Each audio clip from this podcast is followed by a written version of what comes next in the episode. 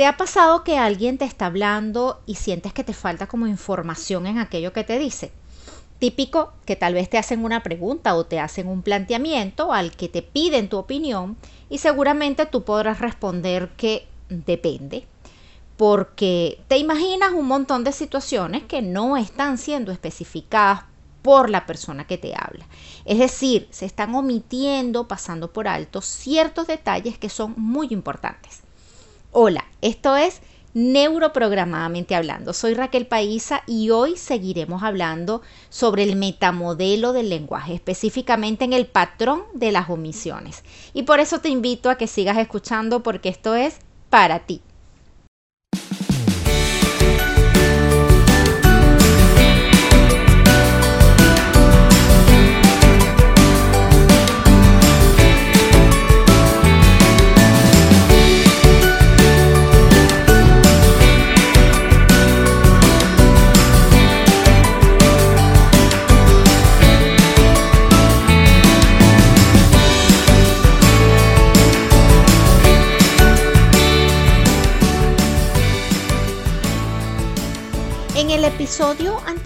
Te comentaba que el metamodelo del lenguaje es un conjunto de preguntas que te van a ayudar a indagar más, a ir más allá, para que puedas obtener la información que necesitas y que no está siendo plasmada o verbalizada en la comunicación. Y que consiste en unos ciertos patrones de la comunicación que se dividen o que se encuentran agrupados en tres categorías. Las omisiones, las distorsiones y la generalización, ¿recuerdas? Hoy hablaremos del primer patrón o de la primera categoría que son las omisiones.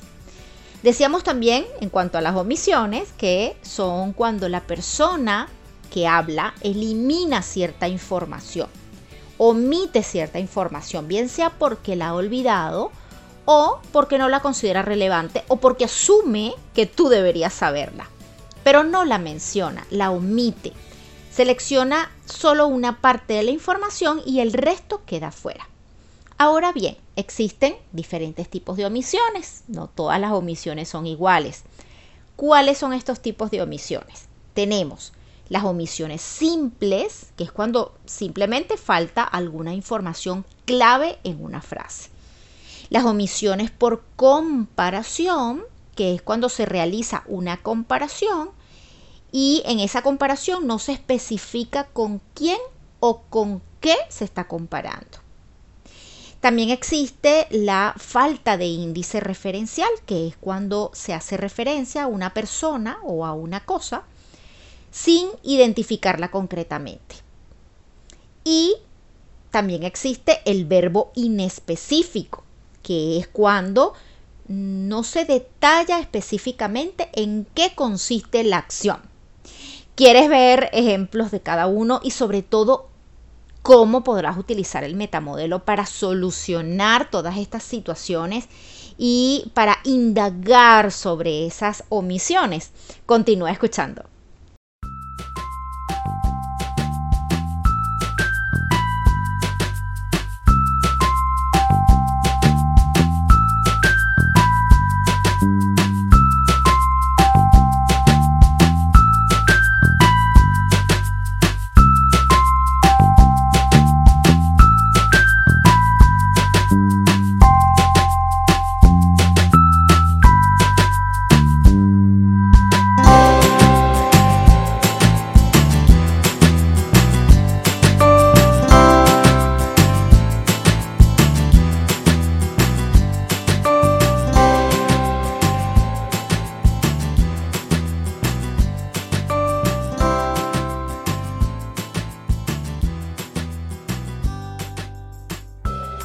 Tenemos la eh, omisión simple, ¿verdad?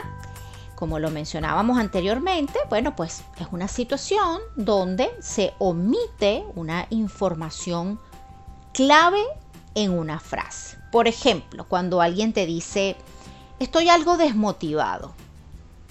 Bueno, pues allí es importante que indagues y preguntes específicamente en qué te desmotiva. ¿Qué te desmotiva? Cuando alguien te dice también, por ejemplo, no puedo hacerlo. Ahí debemos preguntar qué concretamente es lo que no puedes hacer. Mm, también te pueden decir, no me aceptan. Ok, entonces pregunta, ¿qué es lo que sientes que no aceptan de ti? ¿O qué concretamente es lo que piensas que no aceptan de ti? También te pueden decir, estoy enfadado, estoy enojado. Ok, entonces tú puedes preguntar, bien, ¿qué es lo que específicamente te enoja o te enfada? Aquí es muy importante que las preguntas estén orientadas hacia encontrar esa información perdida y relevante que falta en esas afirmaciones o en esas frases. También tenemos, ¿verdad? Hablábamos sobre la omisión por comparación o la omisión comparativa, que es cuando se realiza una comparación donde no se está especificando con quién o con qué se está comparando algo. Por ejemplo, eh, si alguien te dice el azul es mejor. Ok, el azul es mejor, pero el azul es mejor comparado con cuál otro color, por ejemplo. Eh, alguien te dice, soy el peor. Mm, ok, eres el peor, pero comparado con quién eres el peor. ¿Sí? Es mejor así. Entonces tu pregunta sería, ¿es mejor con respecto a qué? O si alguien te dice, esto es lo más difícil. Bien, entonces, lo más difícil comparado con qué? O también podrías preguntar cuáles son las otras opciones. ¿Sí lo ves? Aquí las preguntas van a ir orientadas a especificar el criterio y la referencia de la comparación que se está haciendo. También tenemos entonces la falta de índice referencial. ¿verdad? Que es cuando no se identifica el sujeto activo de la acción. Es decir, se hace referencia a una persona o a una cosa sin especificarla concretamente, ¿verdad? Por ejemplo, eh, alguien te dice, tus compañeros me trataron mal. Bueno, pues, ¿quiénes específicamente? Porque a lo mejor yo tengo muchos compañeros, Pedro, Juan, María, Luis, quiénes específicamente te trataron mal. Mm, por ejemplo, también si alguien te dice, deberías ayudarme. Y esta es muy buena, este ejemplo es buenísimo porque alguien te dice, deberías ayudarme. ¿No? Mm, es muy importante que tú preguntes, ¿en qué crees que debería ayudarte concretamente? Porque a lo mejor esa persona está pensando que tú deberías ayudarlo, pero si tú asumes en qué pudieras ayudarle, a lo mejor lo vas a ayudar en algo totalmente distinto y ahí la comunicación pues se está rompiendo. Es importante especificar, indagar en qué crees que debería ayudarte concretamente. Por ejemplo, si alguien te dice, eh, los últimos acontecimientos han hecho que ahora no sea un buen momento para tomar esa decisión. Ah, puedes hacer varias preguntas. ¿Qué acontecimientos concretamente? ¿Qué tienes que decidir específicamente? Mm, otra pregunta pudiera ser, ¿qué tiene que pasar para que sea un buen momento para decidirlo? Aquí las preguntas deben ser orientadas hacia especificar el sujeto de la acción. ¿Lo ves? Y por último tenemos el verbo inespecífico, que es cuando los verbos que se están utilizando en la frase no le dan un significado claro y real a lo que está expresando. eh, no se está detallando en qué consiste la acción. ¿sí? Por ejemplo, alguien te dice, no me gusta cuando me mira así. Ah, ok. Le puedes preguntar, ¿cómo te mira? ¿De qué forma te mira? ¿Qué concretamente no te gusta cuando te mira? Eh, por ejemplo, alguien te dice, me molesta su actitud. Bien, entonces, ¿qué específicamente te molesta? ¿Qué actitud concretamente te molesta? ¿Sí? Aquí las preguntas van a estar orientadas hacia definir sin ningún tipo de dudas la acción.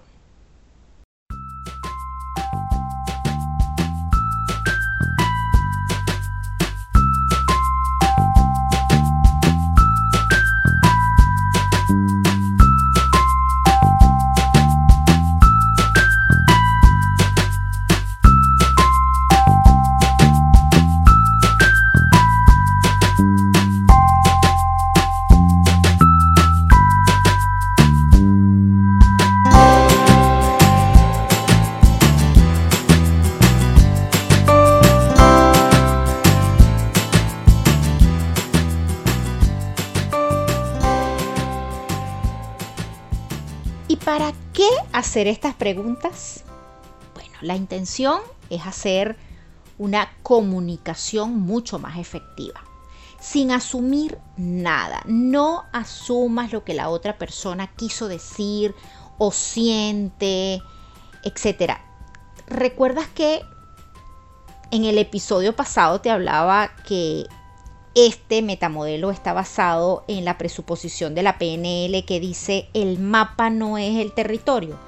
Bueno, justamente con estas preguntas lo que buscamos es que logres entender el mapa de la otra persona. Olvídate del tuyo, olvídate de lo que tú crees de una determinada situación o de lo que tú piensas de algo en particular, de lo que tú harías, en fin intenta entender ese mapa, esa realidad de la otra persona. Y para esto utiliza las preguntas que nos propone el metamodelo del lenguaje. Hoy vimos cuáles son esas preguntas en el caso de las omisiones, cuando son omisiones simples, por comparación, por falta de índice referencial y cuando el verbo es inespecífico. Por supuesto, es muy importante saber que esta es una herramienta muy poderosa, pero hay que hacerlo con mucho cuidado. ¿En qué sentido? Que cuando lo hagas no parezca un interrogatorio. Debes hacerlo fluido. Si no, la otra persona pues se puede sentir algo incómoda. Solo utilízalo cuando tengas claro un objetivo. Y ante todo, desde el respeto a la otra persona. Y te voy a dar un tip por aquí antes de terminar. Eh, también puedes usarlo contigo mismo, ¿sí? Puedes utilizarlo en cualquier momento que tengas un diálogo interno. Suele ser muy reflexivo, a mí en lo personal me ha ayudado a ver las cosas totalmente diferentes, hacerme esos cuestionamientos que a veces son muy necesarios y bueno, ¿por qué esperar a que otro lo haga si lo puedes hacer tú mismo? Te invito a que lo practiques y luego me cuentas los resultados.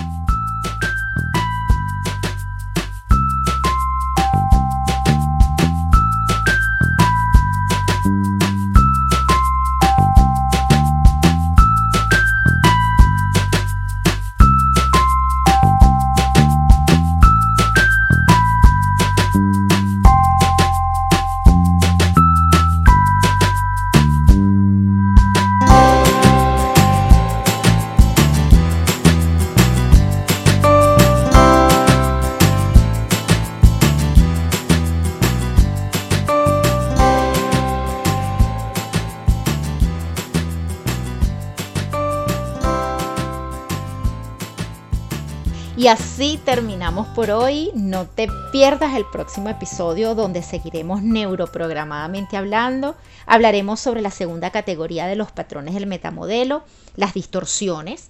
Si te gustó este contenido, compártelo y suscríbete. Me encontrarás en las principales plataformas de escucha. Recuerda también seguirme por mis redes sociales como Raquel Paisa. Chao, chao. Hasta el próximo martes y mucho éxito.